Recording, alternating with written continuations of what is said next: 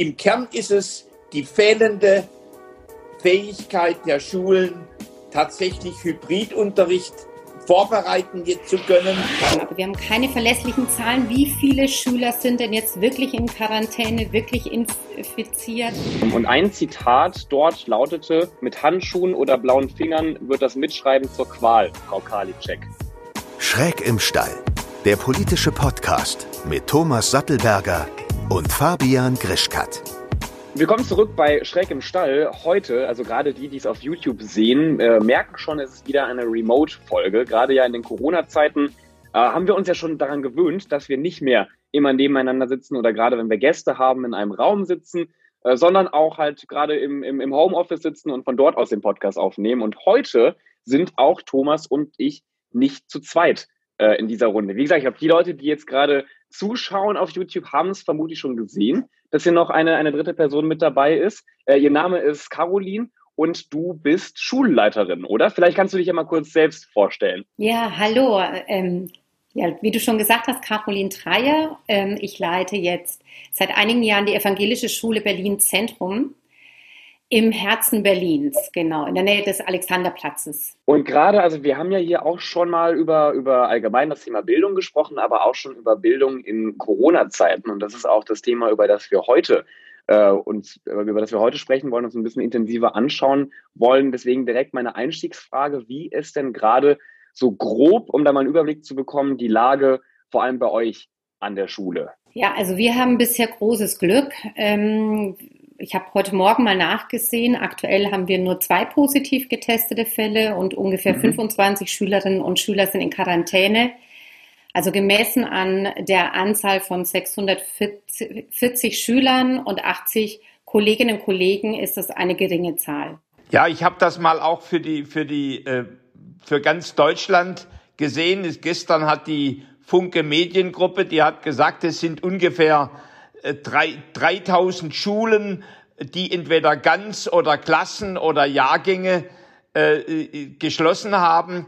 Äh, der, der Herr Meidinger vom Lehrerverband, der hat von einem Salami-Lockdown äh, gesprochen. Aber zum Vergleich, wir haben in Deutschland über 40.000 Schulen, 11 Millionen Schüler und, und äh, 800.000 Lehrer.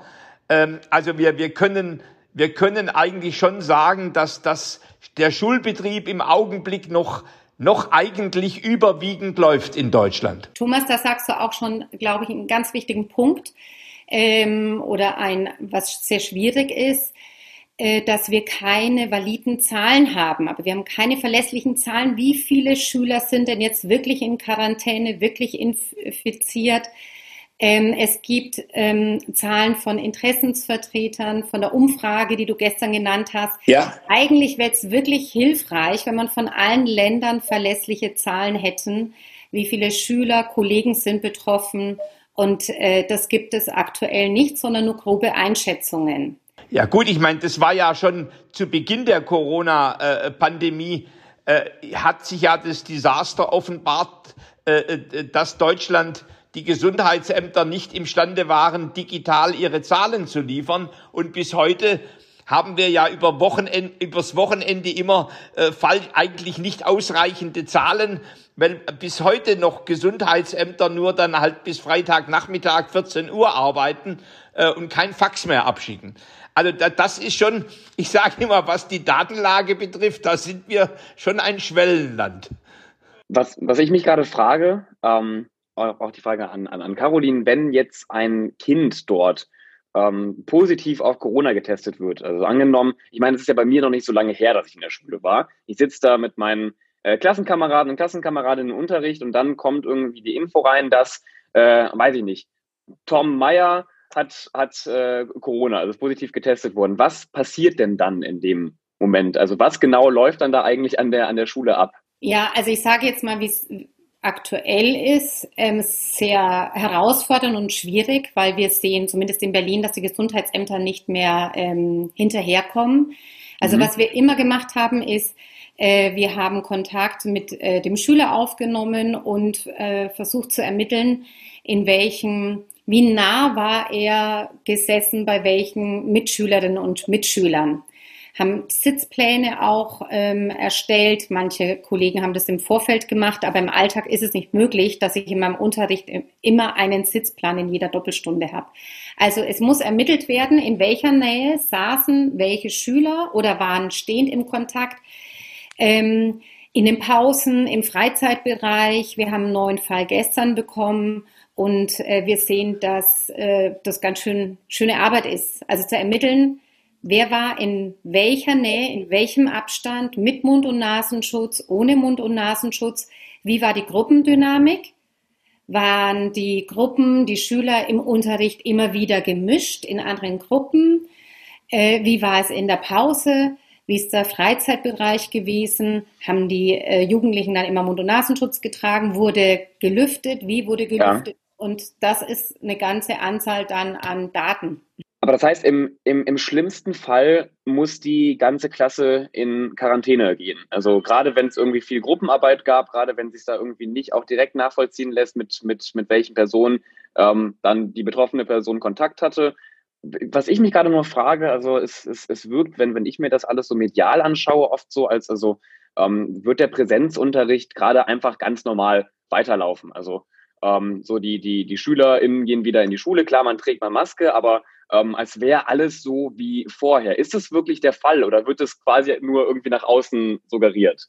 Teils, teils. Also es ist so, dass, ähm, ich sag mal von der Stimmung, ich fange ja. mit der Stimmung an in der Schule oder mit dem Kollegium. Es ist, also wir haben zum Beispiel eine ganz starke Schulgemeinschaft, Gott sei Dank, und legen großen Wert auf Beziehungsgestaltung. Und dennoch es, gibt es eine bedrückte Stimmung. Die äh, Kollegen sind ähm, ja, also weil man nicht weiß, was kommt denn eigentlich noch und wie ist, äh, was ist in zwei, drei Wochen. Es gibt Angst und da merkt man schon, wenn man jetzt in die Schule kommt oder mit Schülerinnen und Schülern spricht, dass generell eine gedrückte Stimmung da ist, was man sonst nicht hat.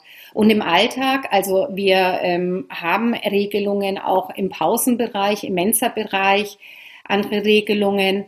Ähm, die kann, teilweise kann man sie gut umsetzen, andere sind schwieriger umzusetzen. Wir können, haben zum Beispiel Schwierigkeiten, eine versetzte Pause anzubieten. Ja, und ähm, ja, also dass die Abstandsregeln immer eingehalten werden können, äh, das kann man, das kann man nicht. Also man kann gute Regeln schaffen, ja. wir können das nicht garantieren. Ich glaube, die wenigsten Schulen können das garantieren. Wie, wie, wie, ist, wie ist es denn? Ähm wie viel Vorgaben kriegst du und wie viel Freiheit hast du? Oder wie ist, ist eigentlich, das hört sich ja so ein Stück an, wie wenn ihr in der Schule sehr große Gestaltungsspielräume habt, wie ihr mit ganz praktisch äh, mit, der, mit den Situationen umgeht. Oder täusche ich mich da? Also teils. Ähm, wir haben zum Beispiel ja die Gestaltungsfreiräume jetzt mit den Regeln zur Hygiene. Da gibt es Musterhygienepläne, auch zum Abstand und also es gibt Vorgaben und es gibt dann auch Gestaltungsmöglichkeiten der Schulen. Aber man muss mal sagen, die sind natürlich begrenzt. Ich kann keine Container jetzt auf das Schulgelände stellen lassen, die mir vielleicht mehr räumliche Freiheit bringen würden.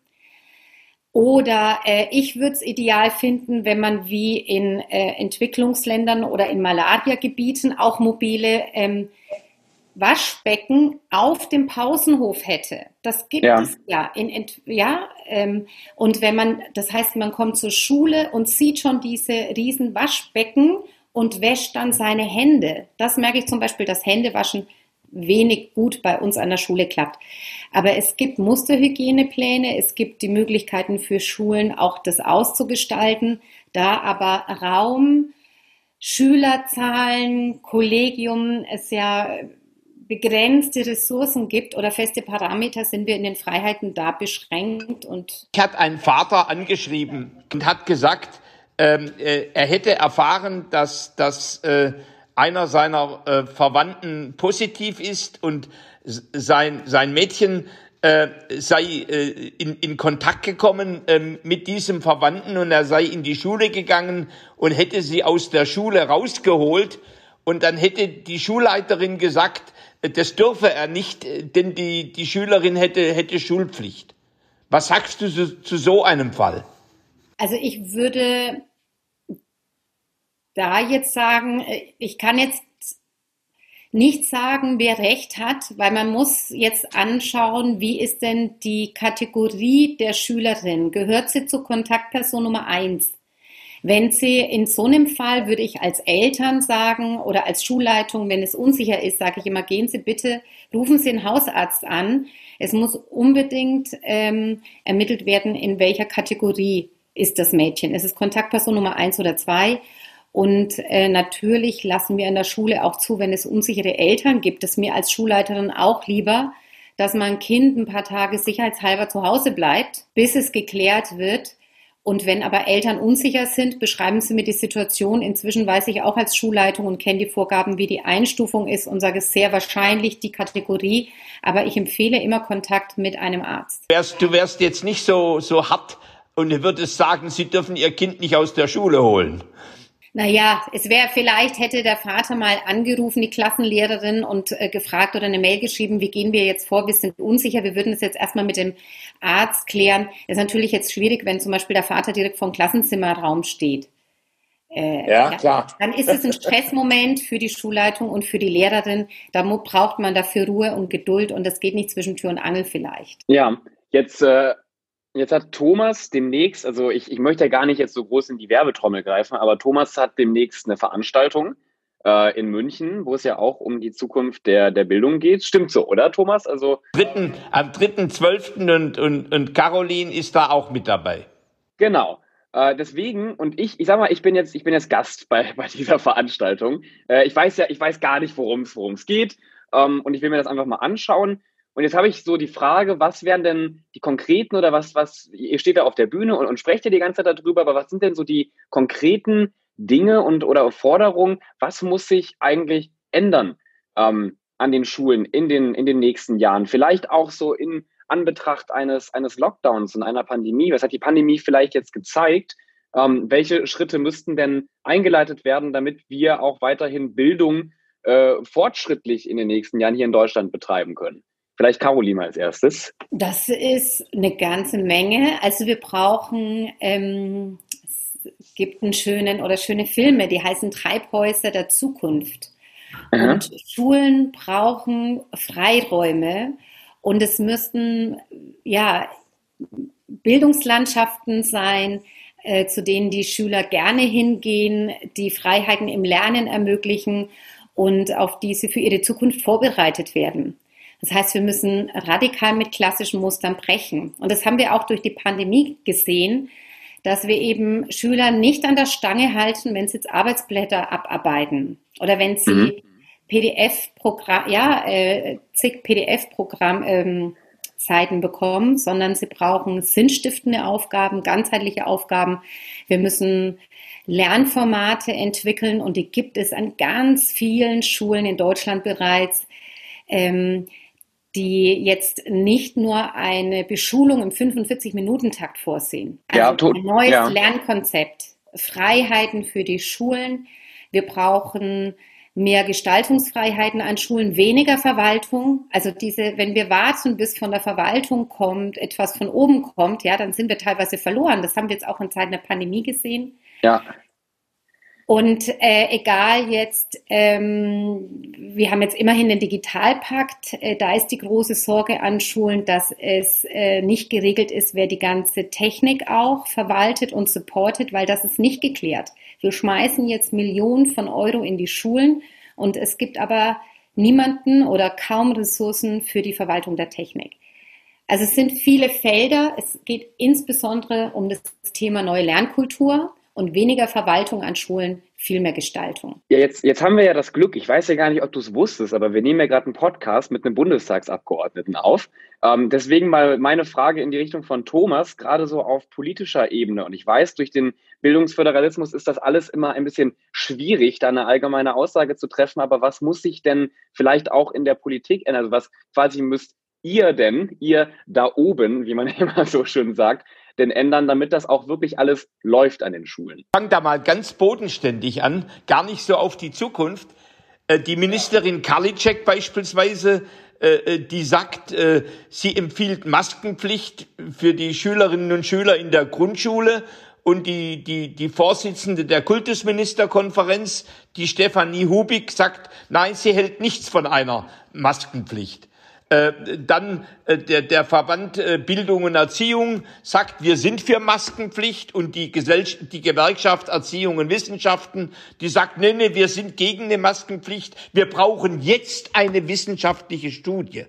Also erstens, ich finde es furchtbar, dass in der Krisenzeit Menschen so verwirrt werden. Also ich, ich, ich, ich würde mir erwarten, dass zumindestens wir äh, eine Kultusministerkonferenz hätten und eine Bildungsministerin im Bund, die versuchen, so, so weit wie möglich eine Sprache zu sprechen. Das wäre für mich das eine. Das zweite, und das hat mit Geschwindigkeit zu tun. Äh, wir hatten den ersten Lockdown im März. Jetzt fordert die Gewerkschaft Erziehung und Wissenschaft, wir sollten eine wissenschaftliche Studie machen zum Thema Maske. Also ich lang mir da an den Kopf manchmal. Äh, also ich, ich sag mal, es ist eine, es, es hat was mit einer Kommunikationskultur zu tun gegenüber den betroffenen äh, Eltern und, und Schülerinnen und Schülern und es hat was mit dem Thema Geschwindigkeit zu tun. Ähm, wie, wie, wie, wie, wie schnell man Klarheit schafft, auch die Faktenlage. Äh, äh so, jetzt geht's ja weiter. Äh, die, die Entlüftungs, äh, die mobilen Entlüftungsgeräte. Äh, ganz viele, also ich habe mich vor, vor paar Tagen richtig empört und, und habe ein Video gemacht auf TikTok, weil mir, weil mir eine Schülerin, ein Schüler schrieb, dass er jetzt eine Decke in die Schule mitbringen muss. Ne, also wir wissen im Grunde seit März, dass es einen Herbst und einen Winter gibt und, und dass, dass im Grunde das Lüften im Winter viel schwieriger ist und dass eigentlich mobile Entlüftungsanlagen zumindestens eine gute Hilfe sein könnten. Also wir sind ja, eigentlich ja. überhaupt nicht eingestellt auf schnelle Arbeit in, in, in schwieriger Situation. So, und, und, äh, und, und das macht es bei mir gerade schwer, über den 3. Dezember, über meine Veranstaltung nachzudenken, wo, wo wir ja wirklich die Lernträume der Zukunft äh, äh, diskutieren, weil, weil manchmal denke ich, ist die Kluft äh, zwischen, zwischen dem, wie es heute läuft, wie wir mit Schülern umgehen, mit den ganz basischen Themen äh, der Klarheit, was ist zu tun mit der Gesundheitsvorsorge und vielem anderen mehr, äh, weil wir da in der Krise eigentlich einen, einen richtigen Rückfall haben.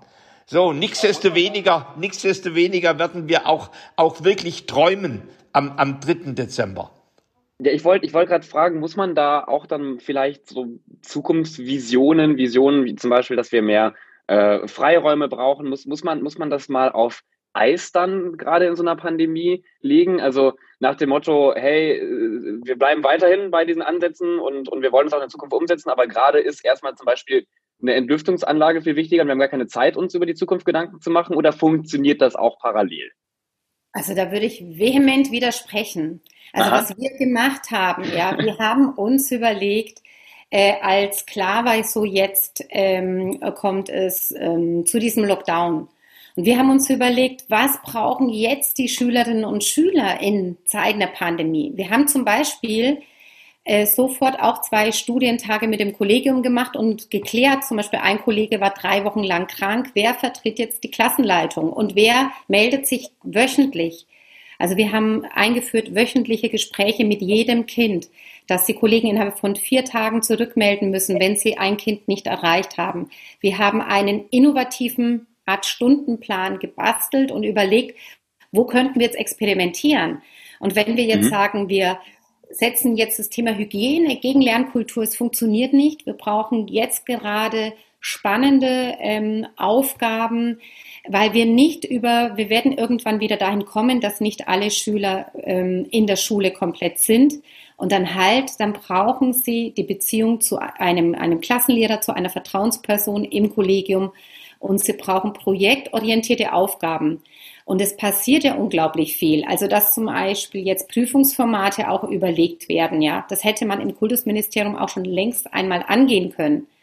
Ja. Also, Innovation kann jetzt nicht gegen Hygiene, sondern äh, die Schulen sind auch teilweise innovativ.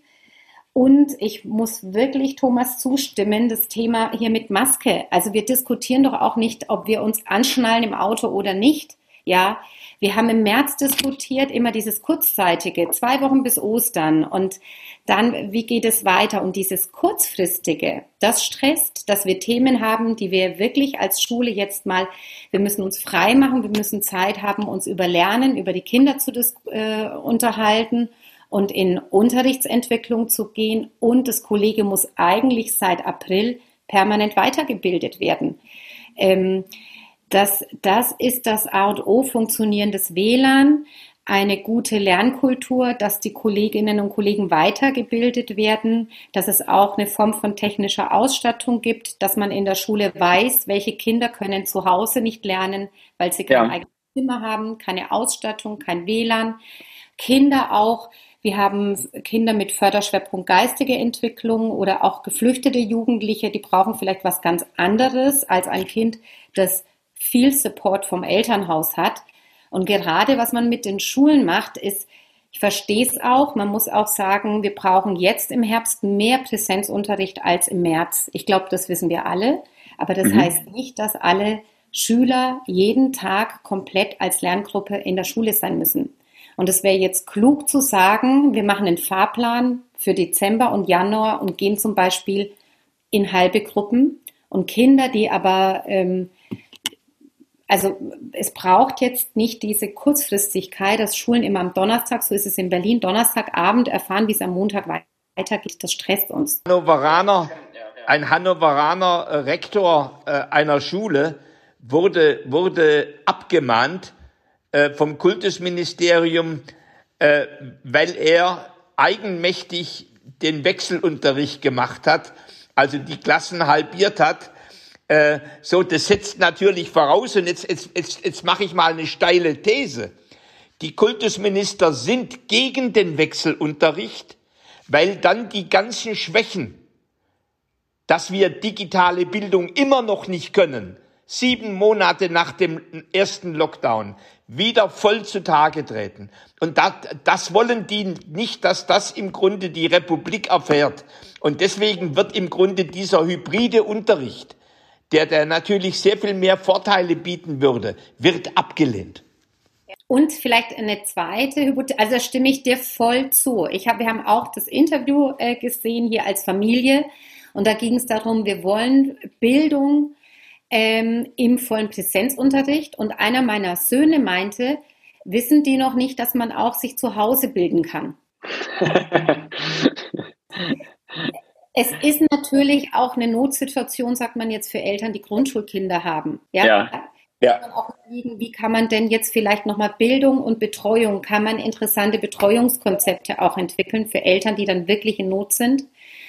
Und äh, vielleicht die zweite Hypothese ist bei mir noch, ähm, Thomas, dass man, wenn man jetzt in den Hybridunterricht geht, jetzt, dann müssten auch die Kultusministerkonferenz überlegen, was sie mit dem Abitur macht. Und das wäre ein großes Problem, denn das Abitur beginnt im März. Und ich glaube, man versucht jetzt irgendwie noch bis Februar zu kommen, damit man jetzt nicht an die heilige Kuh schlachten muss. Ja, oder sich alt, zeitgemäße Prüfungsformate überlegen muss. Ja, das, was ich gerade eben noch, noch fragen wollte, geht jetzt weniger so in die Richtung Hygienekonzepte, aber du hast gerade eben WLAN angesprochen an äh, deiner Schule. Gibt es WLAN bei euch an der Schule? Also das ist immer so was, was mich direkt total interessiert. Also heute funktioniert es ähm, schlecht, das WLAN heute, aber wir haben äh, WLAN, Gott sei Dank, das wurde vor Jahren auch mit Unterstützung der Eltern äh, selbst verlegt. Unsere Schule ist relativ jung, auch wenn wir in einem sehr alten Gebäude sind. Die ist erst 12, 13 Jahre alt. Ja. Aber immerhin haben wir WLAN für ungefähr ähm, 1500 Personen ausreichend. Ja. Und, äh, aber es ist zusammengebrochen. Wir hatten vor zwei Wochen ähm, eine Wahlnacht organisiert anlässlich der ja, Wahl in den USA. Und ja. für 2000 Menschen ist es dann zusammengebrochen. Und das muss man auch sehen. Also Kollegen haben mit Schülerinnen ähm, die Wahl live übertragen, berichtet, auch natürlich aus dem Fernsehen, aber sie haben selbst Personen aus der ganzen Welt auch digital zugeschaltet, Interviews, Ach, cool. berichtet, Analysen gemacht. Also ganz, ganz toll. Äh, das ist natürlich großartig. Das kann man nicht mit 2000 Menschen vor Ort machen, wenn wir keine Pandemie hätten. Aber natürlich jetzt mit äh, durch digitale Tools ist das möglich. Ja, fantastisch war das. Ich hatte dir ja versprochen, Fabian, dass die, dass die Caroline äh, nicht nur eine gute Krisenbewältigerin ist, son, sondern auch eine ganz fortschrittliche äh, äh, Schule in, in, in Berlin im, im Zentrum äh, leitet. Ich wollte das auch nicht anzweifeln hier. Also ich wollte keine Sorge, ich wollte dich nicht hier in. Überlegen, was es heißt. Das heißt, im Grunde gibt's gibt's ein eigenes Redaktionsbüro von Schülerinnen und Schülern, äh, die, die im Grunde aus der ganzen Welt Experten zu online dazuschalten äh, und, und, so, und ihre Schulcommunity informieren. Und das alles digital. Hallo, das, das ist eine Leistung und das in Corona-Zeiten. Und das von Kolleginnen und Kollegen, das muss man auch sehen. Wir haben ganz unterschiedliche Kompetenzen in, im Kollegium, wie an jeder Schule. Und das ist jetzt so, ähm, wir sehen auch, dass in Zeiten der Pandemie, sonst hatte man immer so drei bis fünf Experten. Und das funktioniert nicht mehr. Das ist das Expertenteam zu schmal aufgestellt. Und das ist eine große Herausforderung und Chance. Und da müssen auch die Schulen überlegen, wie gelingt es uns jetzt, Lust am Entdecken zu haben von Möglichkeiten, wie eben die Welt, die digitale Welt auch Unterricht äh, bereichern kann. Es geht jetzt nicht analog gegen digital, sondern ein ja, langweiliger ja. analoger Unterricht begeistert so wenig wie ein langweiliger digitaler Unterricht. Ja. ja, sondern da äh, ich meine, so eine Inspiration, wir hätten eigentlich da die ganze Schulgemeinschaft, auch die Kleinen, von dieser Nacht oder zuschalten müssen, unsere Schüler in Jahrgang 7 bis 9 und am nächsten Tag die Schule schließen müssen. In vier ja. Jahren sind wir dann noch klüger, aber das kann man nur, indem jetzt da Kollegen sagen, drei Kollegen, auch Eltern, Schüler, Mensch, wir machen das und freiwillig die Zeit investieren oder in kleineren Formaten. Heute Nachmittag ist wieder eine Fortbildung, bieten wir natürlich auch Fortbildungsreihen an für Kollegen und versuchen auch bewusst, da die Kompetenz Schritt für Schritt zu erweitern, sodass die Kollegen sich auch sicherer fühlen und als Entdecker.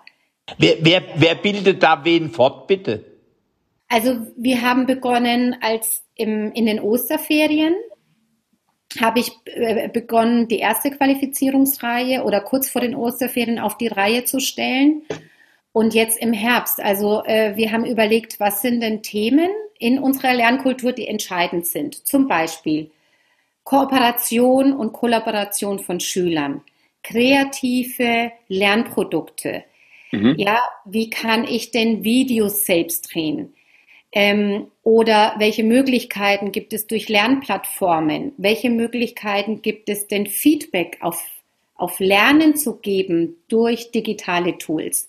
Also mhm. es gibt ganz viele Tools und äh, ich habe ähm, Themen überlegt, das jetzt sehr relativ eigenständig, weil die Kollegen auch gerade voll sind, habe noch mir Feedback von einem Kollegen gegeben, der auch Digitalbeauftragter sind und habe dann mal im Netz gefragt, liebe Leute, liebe Community, ja, ich brauche fitte Kollegen, die wir irgendwie bezahlen. Wen kennt ihr denn?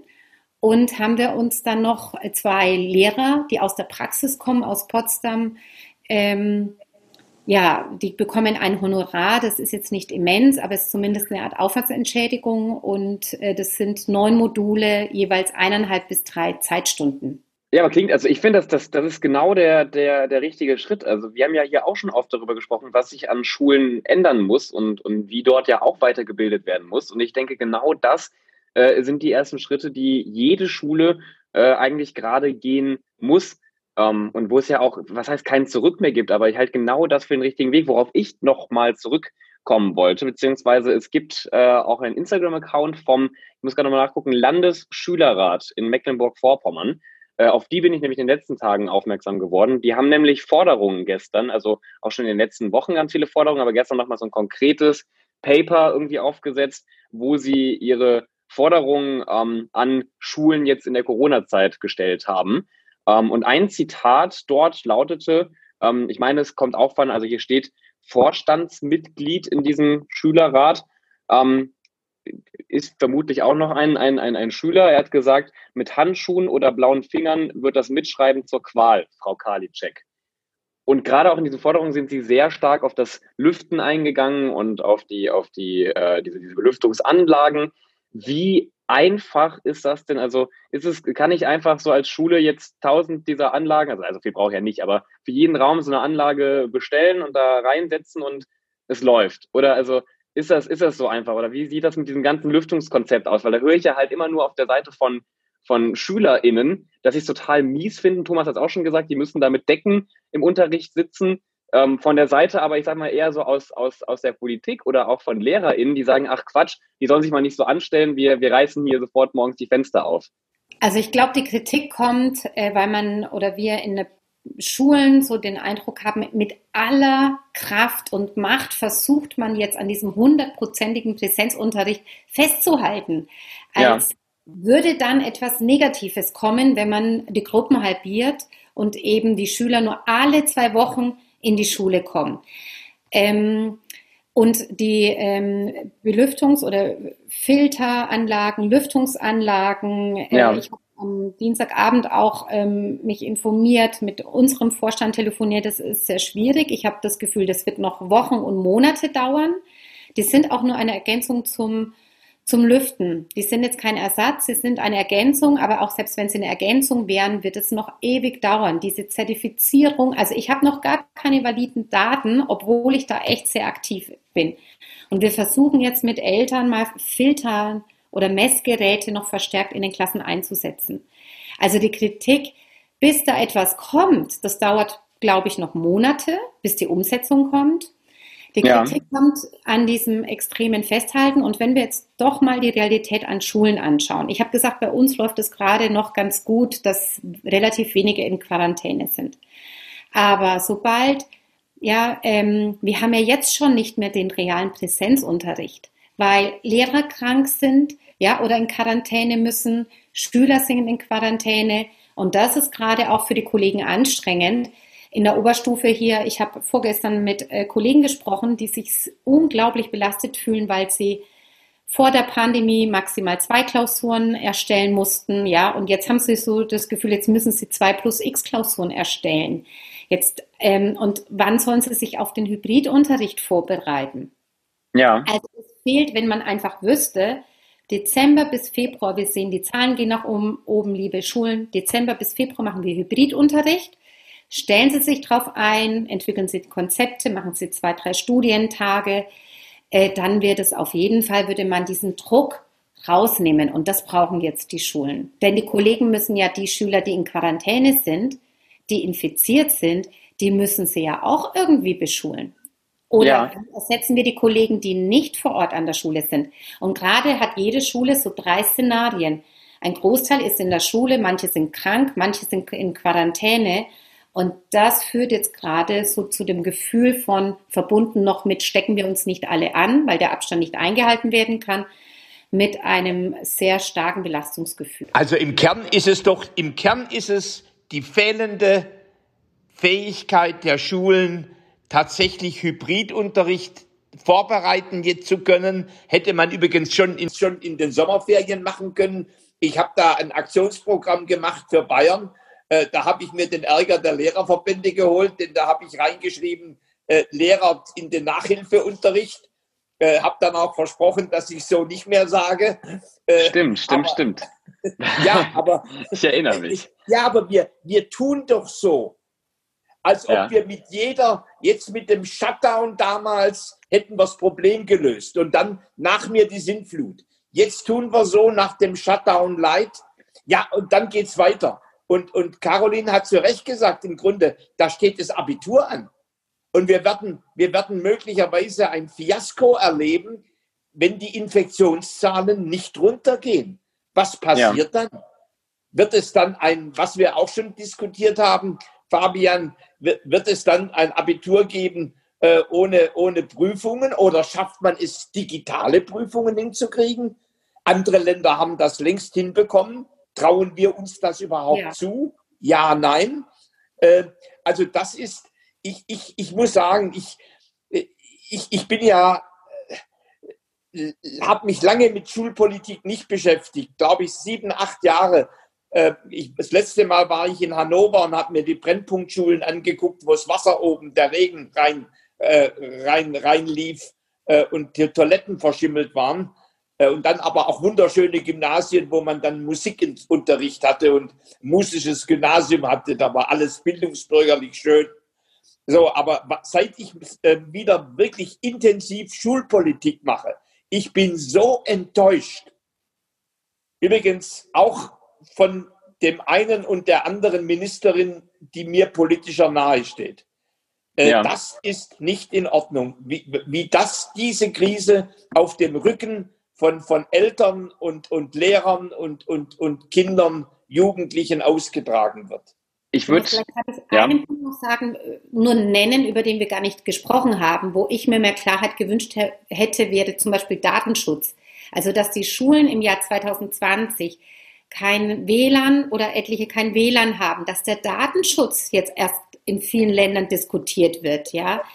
Wir da äh, amerikanische Konzerne reinlassen oder ein Verkauf der Daten zulassen oder überhaupt die Schulen, da müssen sich ja doch die Länder darum kümmern, dass wir da wirklich äh, eine gute Basis haben. Das kommt halt leider alles erst jetzt. Und äh, man kann nur hoffen, dass die Schulen, ähm, so haben es wir zumindest gemacht, wir haben im, im August, September eine Pilotgruppe nochmals gegründet und den Hybridunterricht nochmal anders ausprobiert als im März, April. Und äh, vor zwei Wochen in der Gesamtkonferenz als Leitungsteam auch nochmal Standards ähm, äh, ähm, formuliert für den Hybridunterricht, den nochmal Kollegium vorgestellt, gefragt, ob es Ergänzungen noch gibt, damit klar ist, wenn jetzt jemand sagen würde, in drei Tagen beginnt der Hybridunterricht, wie sieht denn unser Modell jetzt im Herbst aus? Also wir waren sehr erfolgreich im März, April, weil wir ja. auch schon an Schule oder den Eltern dann am Wochenende mitgeteilt haben, liebe Eltern, am Montag ist Ihr Kind noch da, ab, Dien ab Dienstag zu Hause, ab Mittwoch sieht der Unterricht an unserer Schule wie folgt aus.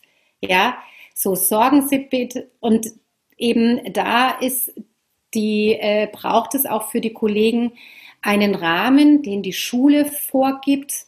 Natürlich dann noch mit Feedback-Schleifen im Idealfall, wo wir sagt, was sind die Mindeststandards, wo sind die Freiheiten des einzelnen äh, Kollegen und welche Tools können wir euch empfehlen und wo sind auch die Unterstützungsangebote, nämlich die Beratung innerhalb des Kollegiums, Fortbildungs und da braucht es nicht nur eine Fortbildung, das ist meine Erfahrung auch, sondern ja. da braucht man wirklich mehrere Module. Worauf ich wollte nochmal gerne auf diese Forderung des äh, Schülerrates da aus Mecklenburg-Vorpommern zurückkommen. Die haben nämlich auch, also ich meine, das Verhältnis zwischen SchülerInnen und LehrerInnen ist sowieso immer, also hatte ich das auch in meinen Schulzeiten das Gefühl, das heißt angespannt, aber ähm, als Schüler, also oder Schülerin findet man meistens, also ich fand jetzt meistens meine LehrerInnen nicht so cool. und äh, man sucht ganz gerne mal irgendwie auch was, wo man dagegen, glaube ich, äh, mal, mal schießen kann und seine Kritik äußern kann. Und eine aber, ich finde auch, zumindest ansatzweise berechtigte Kritik kommt jetzt eben auch wieder von SchülerInnen an die äh, Lehrkräfte. Die sagen nämlich, sie müssen, also die, die, die Schüler und Schülerinnen müssen darauf achten, äh, dass sie überall den Abstand einhalten und dass sie natürlich auch schön Maske tragen. Und die Lehrkräfte gehen nach dem Unterricht aber einfach wieder ins Lehrerzimmer zurück und sitzen da ja oft dann quasi im Raum, auch wenn er gelüftet wird, aber auf einem nicht so großen Raum äh, zusammen und können da ja auch Viren verbreiten. Was sagt ihr denn zu dieser Kritik? Also zum einen müssen wir jetzt aufpassen, dass wir nicht eine Schwarz-Weiß-Malerei machen und ähm, mit dem Finger aufeinander zeigen, gerade in der Schulgemeinschaft. Ja. Ähm, ich würde auch nochmal sagen, was ich merke, ist, dass es unglaublich viele sehr, sehr engagierte Lehrerinnen und Lehrer gibt.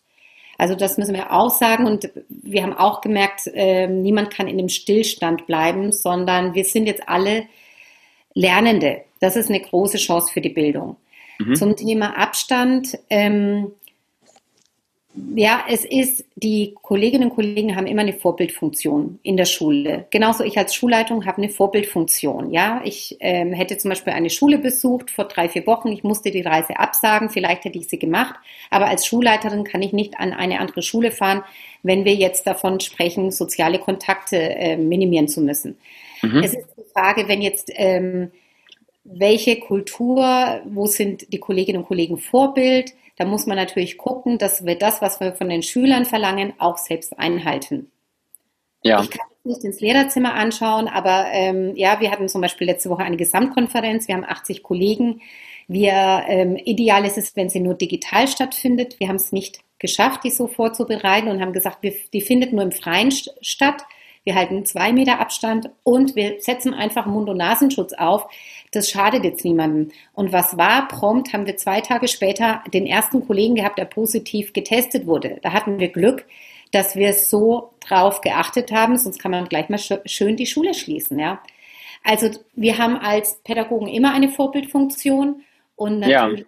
auch im Bereich Abstand. Ich wollte ich wollt euch, also vor allem deiner Schule konkret jetzt auch keinen Vorwurf machen, nur kam eben halt ähm, diese Anmerkung aus den Reihen der, der Schüler und Schülerinnen da aus Mecklenburg-Vorpommern. Ähm, und ich denke, das ist also gerade, wenn man immer bei der Diskussion nur die eine Seite der SchülerInnen betrachtet hat, also wenn es dann auch in irgendwelchen Talkshows darum ging, ob die Schüler äh, im Unterrichtsraum Masken tragen oder nicht, aber ähm, das ist mir gestern auch mal klar geworden, man muss ja auch noch viel weiterdenken und gerade auch die Lehrkräfte dürfen nicht dann irgendwie aus dem Klassenzimmer rausgehen, die Maske abnehmen, wegschmeißen und keine Ahnung, im Lehrerzimmer wird erstmal eine Party gemacht. Aber ich glaube dir und ich glaube auch, dass das an den meisten Schulen der Fall ist, ähm, dass natürlich auch das, das, das äh, Lehrpersonal äh, auf die ganzen Regeln achtet. Also ich wollte euch nicht vorwerfen, dass, dass, dass, äh, dass ihr, okay, gut, gut. Aber ich möchte vielleicht Fabian auch sagen, dass im, äh, bei äh, Lehrerinnen und Lehrern oder überhaupt im pädagogischen Personal ja, ja ganz starke Belastung da ist, weil sehr viele Kolleginnen und Kollegen auch äh, zu einer Risikogruppe gehören, ja. ähm, die vielleicht gar nicht die Wahl haben, ja, gehe ich jetzt zur Schule oder nicht, die die Verantwortung dafür tragen. Ich sehe es ja auch, wenn bei uns eine Infektion ist. Die Kollegen müssen ja auch mir Rede und Antwort stehen. Also die Belastung ist immens. So, ähm, ich habe mich total gefreut, dass, dass wir hier mal, also ich fand es auch schön, so von den verschiedenen Ansätzen quasi ein, ein Politiker, ein, ich bin ja noch nicht so lange aus der, aus der Schule raus, also quasi noch ein, ein, ein Schüler, ehemaliger Schüler ähm, und eine Schulleiterin auch mal zum Thema Bildung in Corona-Zeiten sprechen. Ähm, halte ich auch für, also ich, ich finde, man könnte uns drei auch so perfekt in eine Talkshow setzen. Das, äh, ich ich finde es super. Also wenn hier, wenn hier irgendein Programmchef gerade zuschaut, äh, fragt uns doch gerne mal an. Wir, wir, gehen auch zum, wir gehen auch zum Lanz. Ja, obwohl, ob wir das machen, weiß ich nicht. Das müssen wir nochmal abklären. Aber ähm, ich fand es ich fand's mega, mega, mega schön. Ähm, und wir merken, also um das mal, mal vielleicht so ein Fazit ähm, zu formulieren, wir merken, es gibt ganz viele Baustellen, ähm, gerade im, im Bereich der Bildung, in dem Bereich der Schulen. Ähm, Corona hat uns diese Baustellen ja nochmal krasser aufgezeigt ähm, als, als jemals etwas zuvor. Und ähm, ich finde es aber bemerkenswert, gerade auch Caroline, was, was du so erzählst und was ihr schon an eurer Schule macht und wie ihr ja auch gerade digitale Konzepte, äh, zumindest mit den Mitteln, die ihr gerade habt, äh, versucht umzusetzen. Und wenn du dann von so einer Wahlnacht sprichst, wo ihr dann eine digitale Veranstaltung auf die Beine gestellt habt, das finde ich schon ähm, echt cool. Also das hatte ich in meiner, meiner Schulzeit, und die ist ja wie gesagt noch nicht so lange her, ähm, nie. Also ich war nie irgendwie bei einer, bei einer Online-Veranstaltung zur zu einer Wahlnacht dabei. Äh, find ich, find ich auch find nicht, sehr, aber cool. ich bin ja auch älter, Fabian. Ja, ja. Thomas lacht schon. Was, was, was, was habe ich gesagt? Nichts. Du findest keinen Schluss. ja, na, ich wollte, hallo, so, Punkt, Schluss, so. Ich wollte nur, ich wollte nur sagen, ich finde das, ich finde ähm, das erstaunlich, was gerade auch bei, bei Carol in der Schule gemacht wird. So, Punkt, bitte. Tschüss. Tschüss miteinander. Tschüss. Schönes Wochenende.